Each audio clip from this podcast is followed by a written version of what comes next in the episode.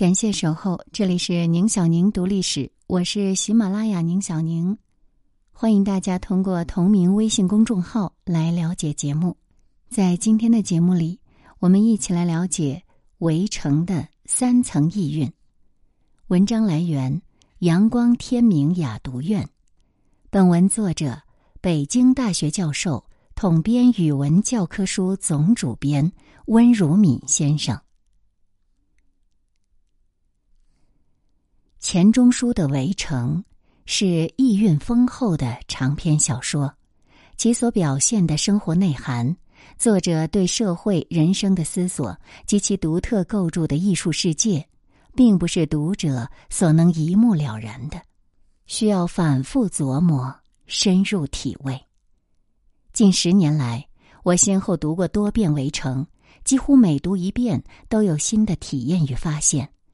这部小说基本采用了写实的手法，总体结构却又是象征的，是很有现代派味道的寓意小说。其丰厚的意蕴需用剥竹笋的读法，一层一层深入探究。我看起码有这么三个层面：第一层是比较浮面的，如这本书序言中所说。是写现代中国某一部分社会某一类人物，具体讲就是对抗战时期古老中国城乡事态事项的描写，包括对内地农村原始落后闭塞状况的揭示，对教育界知识界腐败现象的讽刺。小说写方鸿渐、孙柔嘉等赴内地求职时长途旅行所见。有点类似欧洲的流浪汉体小说的写法，以人物的遭遇体验为线索，将闭塞乡镇中种种肮脏污秽都捣弄出来。其如欧亚大旅社的早诗大会，鹰潭小饭馆卖的风干肉上载如载鸟的虫蛆等等，以嘲弄的笔触勾勒种种民风世俗，给人的印象真深。这些描写。并非猎奇，自然也都映现着当时的社会情状。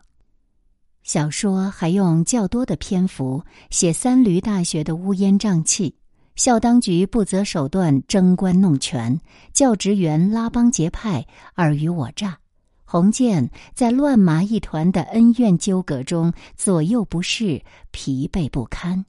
这简直不是什么学校，而是一口龌龊的大酱缸。这些描写也带着揭露性，从教育界溃流的脓血来看社会的庸居。围城用大量的笔墨，客观而尖刻的揭示出种种丑陋的事态事项，读者从中可以感受到四十年代中国社会生活的某些落后景致与沉滞的气氛。这个描写层面可称为生活描写层面。以往一些对《围城》的评论，大都着眼于这一层面，肯定这部小说反映了特定时期社会生活矛盾，具有认识历史的价值。因而，有的评论认为，《围城》的基本主题就是揭示抗战时期教育界的腐朽，批判站在时代大潮之外的知识分子的空虚和苦闷。这样归纳主题不能说错，因为《围城》的生活描写层面的确带揭露性，有相当的认知价值。但这种归纳毕竟又还是肤浅的，只触及了小说意蕴的第一层面。如果不满足于运用“通过什么反映什么”这个简易却往往浮面的批评模式，而更深入的思考作品反映的东西是否有作家独特的视点，这就更深一步发掘到《围城》的第二个意蕴层面，也就是文化反省层面。《围城》是从反英雄角度去写知识分子主人公的。其试点在中国现代文学同类题材作品当中显示出了独特性。它不只是揭露新儒林的弱点，或探求知识者的道路，而企图以写新儒林来对中国传统文化进行反省。作者的着眼点在于传统文化的批判，而且并不是像五四以来许多作家已经做过的那样，通过刻画旧式知识分子的形象去完成这种反省批判，而是从最新式的文人，也就是主要通过对一批留学生或高级知识分子形象的塑造，去实现这种反省与批判。我们不妨对主人公做些重点分析。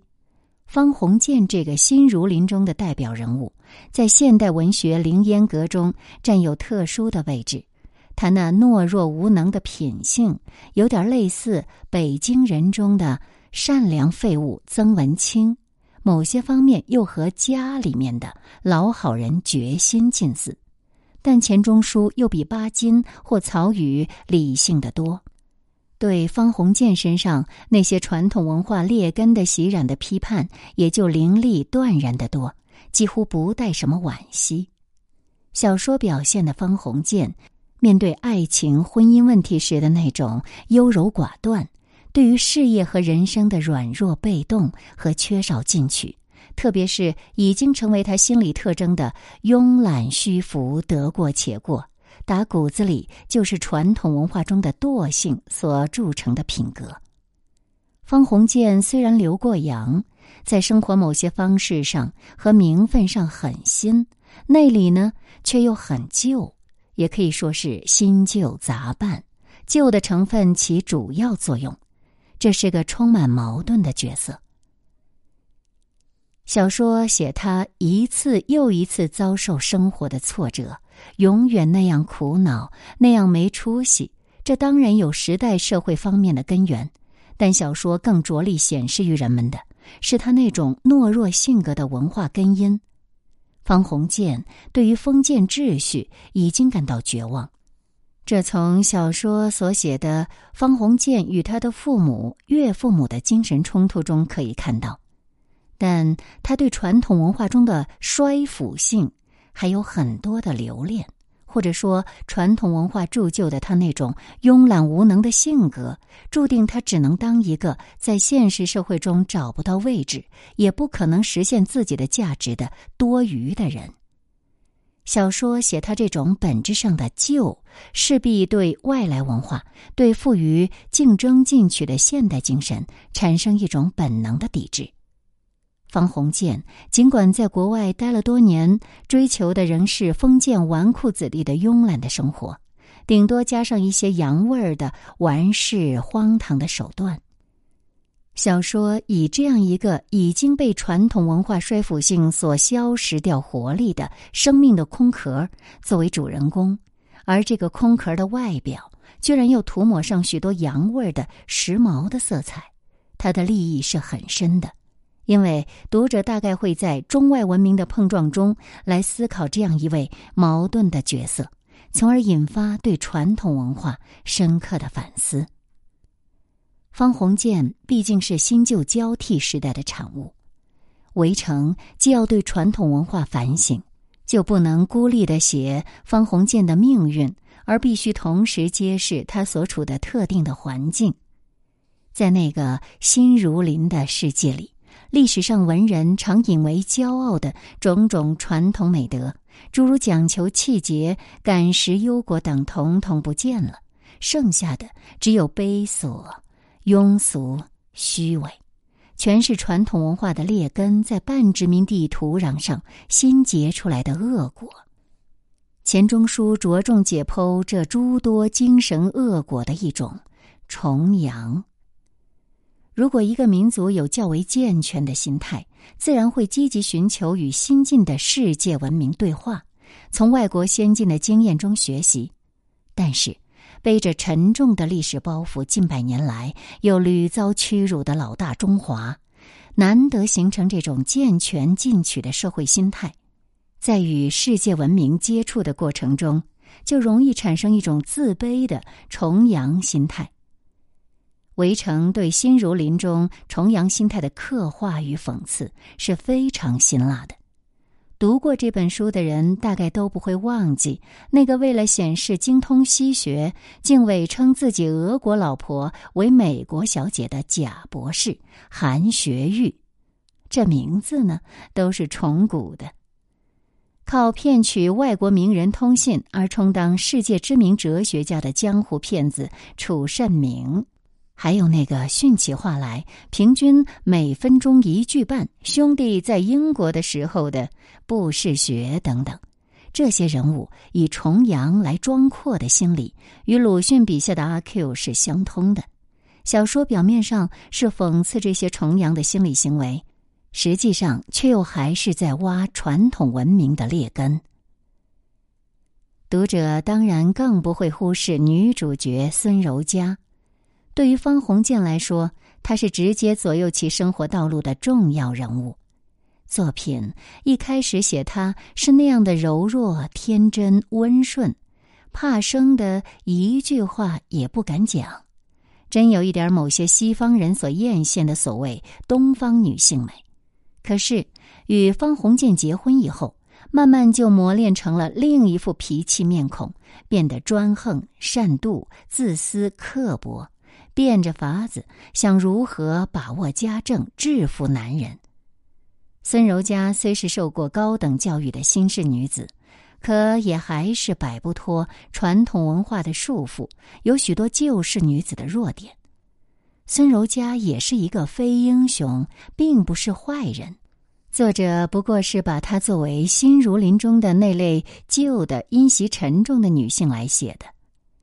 小说写孙柔嘉性格的变化，也还是为了发掘她身上所蕴藏的并起根本作用的传统文化的劣根。这些五花八门的事态事项构成新儒林的生活图景。新儒林中各色人物，其实都是古老文化受外来文明冲击而行将崩析历史的产物，是半殖民地文化土层上孽生起来的特殊的人群。围城试图以对新式知识分子，特别是留学生群体的心态刻画，来对传统文化进行反省，这正是作品的深刻性所在。五四以来，新小说写知识分子的很多，但《围城》无论角度还是立意，都与一般的新小说不同。在五四时期，新小说多表现知识者对新生的追求，人道主义旗帜下所高唱的是个性解放的赞歌。这些作品的主人公不再是儒雅文弱的传统文人了，他们在气质上往往都有一种青春期的热情。所展示的姿态也几乎就是反传统的英雄。三十年代革命文学中的支持者更是暴躁凌厉的斗士，尽管政治化使这些英雄的个性一般都显得空泛。到四十年代，特别是抗战胜利之后，知识分子题材小说中的英雄色彩就淡得多了。作家们开始比较冷静的回顾与探索他们所走的道路，作品普遍弥漫着一种历史的沉重感。《围城》是四十年代这种小说创作风气中形成的凝重而深刻的一步，它不止于探索知识者的道路，而要更深入的去反省知识者身上所体现出来的民族传统文化的得失。或者说，通过知识者这一特殊的角度，从文化层次去把捉民族的精神危机。围城里面有的是机智的讽刺，而这些讽刺所引起的辣痛，无不牵动着读者的神经，逼使他们去思索，去寻求传统文化的弊病。在《阿 Q 正传》之后，像《围城》这样有深刻的文化反省意识的长篇小说并不多见。那么，这部长篇为什么要以《围城》为题呢？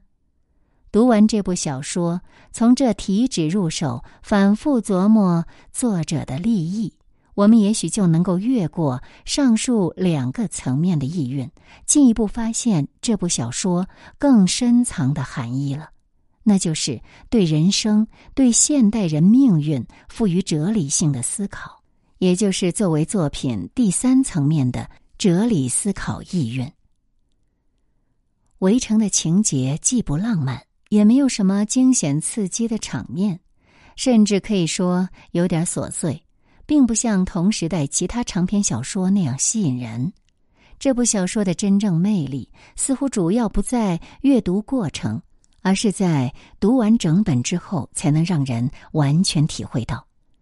读完全书，我们再将主人公方鸿渐所有的经历简化一下，那无非就是他不断的渴求冲出围城，然而冲出之后，又总是落入另一座围城。就这样，出城等于又进城。再出城，又再进城，永无止境。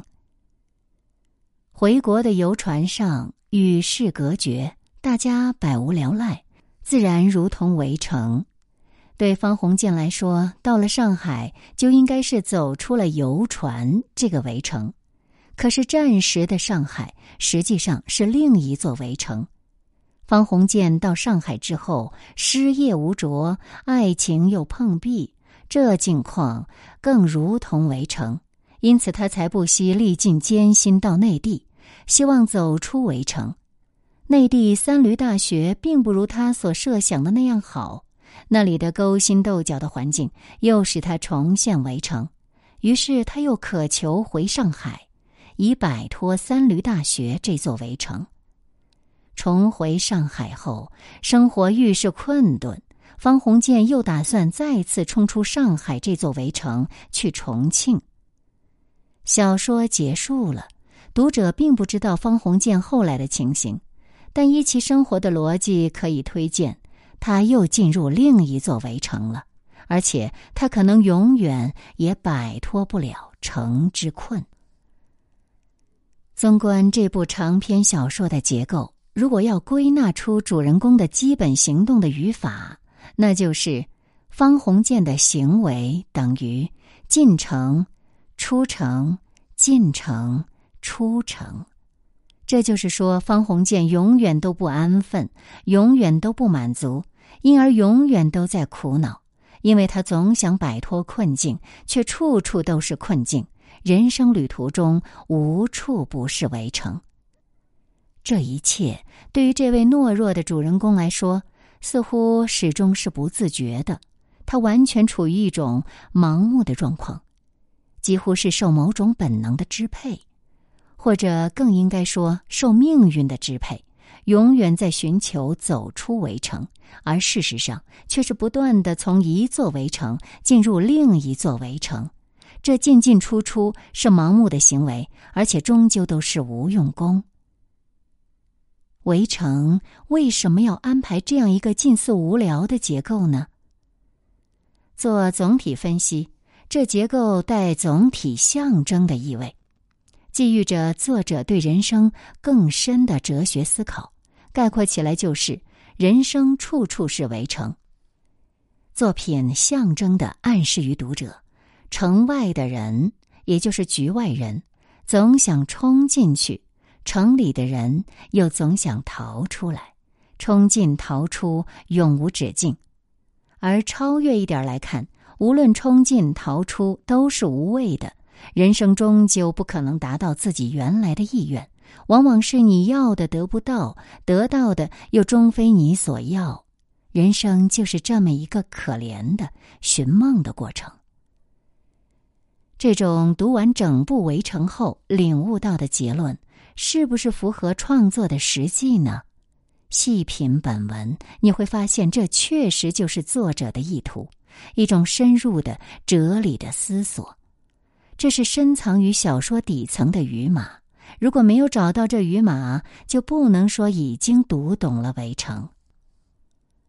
其实钱钟书似乎也有点怕读者忽视了小说的这语码，不理解其象征的寓意。所以多次借小说人物之口来点破这个秘密，比如《围城》第三章写方鸿渐和朋友们聚会吃饭，其中江湖骗子式的学者楚慎明在饭桌上大谈婚姻哲学，他引用了一句英国古话说：“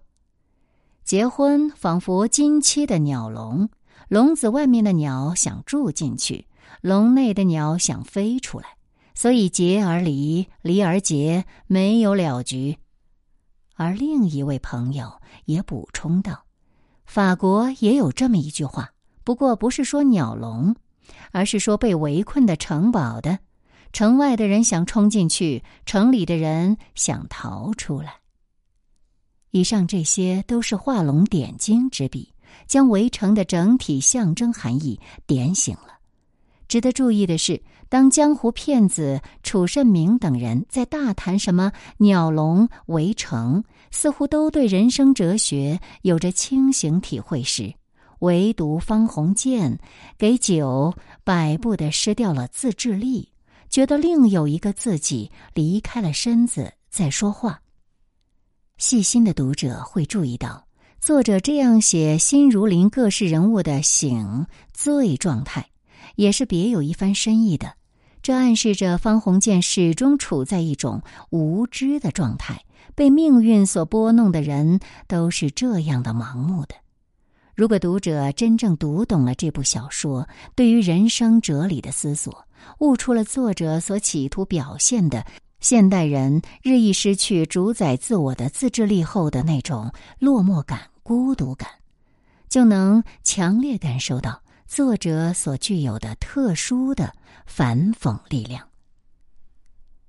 从围城第三层面的意蕴，也就是哲理思索层面来看。这部小说已经蕴含着类似西方现代主义文学中普遍出现的那种人生感受或宇宙意识，那种莫名的失望感与孤独感，真有点看破红尘的味道。在四十年代的中国文坛出现这样的作品，恐怕也可以说是透露着战后社会心态的一个侧面了。这种有超越感的命题，在同时期西方现实主义文学中表现的突出而充分，但是在中国文学中却属凤毛麟角。四五十年代的中国读者们几乎忽略了《围城》的哲理思索层面的意蕴，人们那时毕竟热衷于执着现实的作品。直到当今，我们才越来越体会到《围城》特有的艺术魅力。这魅力不光在妙语珠联的语言运用，甚至也不光在对事态事项谐谑深道的勾画，更在其多层意蕴的象征结构以及对人生社会的悬想深思。围城是一个既现实又奥妙的艺术王国，只要进入这片疆域，无论接触到哪一层意蕴，总会有所得益。深者得其深，浅者得其浅。本文选自温如敏教授《为精神界之战士者安在？现代文学研究自选集》一书，人民文学出版社二零二一年出版，原载于《中国现代文学研究丛刊》一九八九年第一期。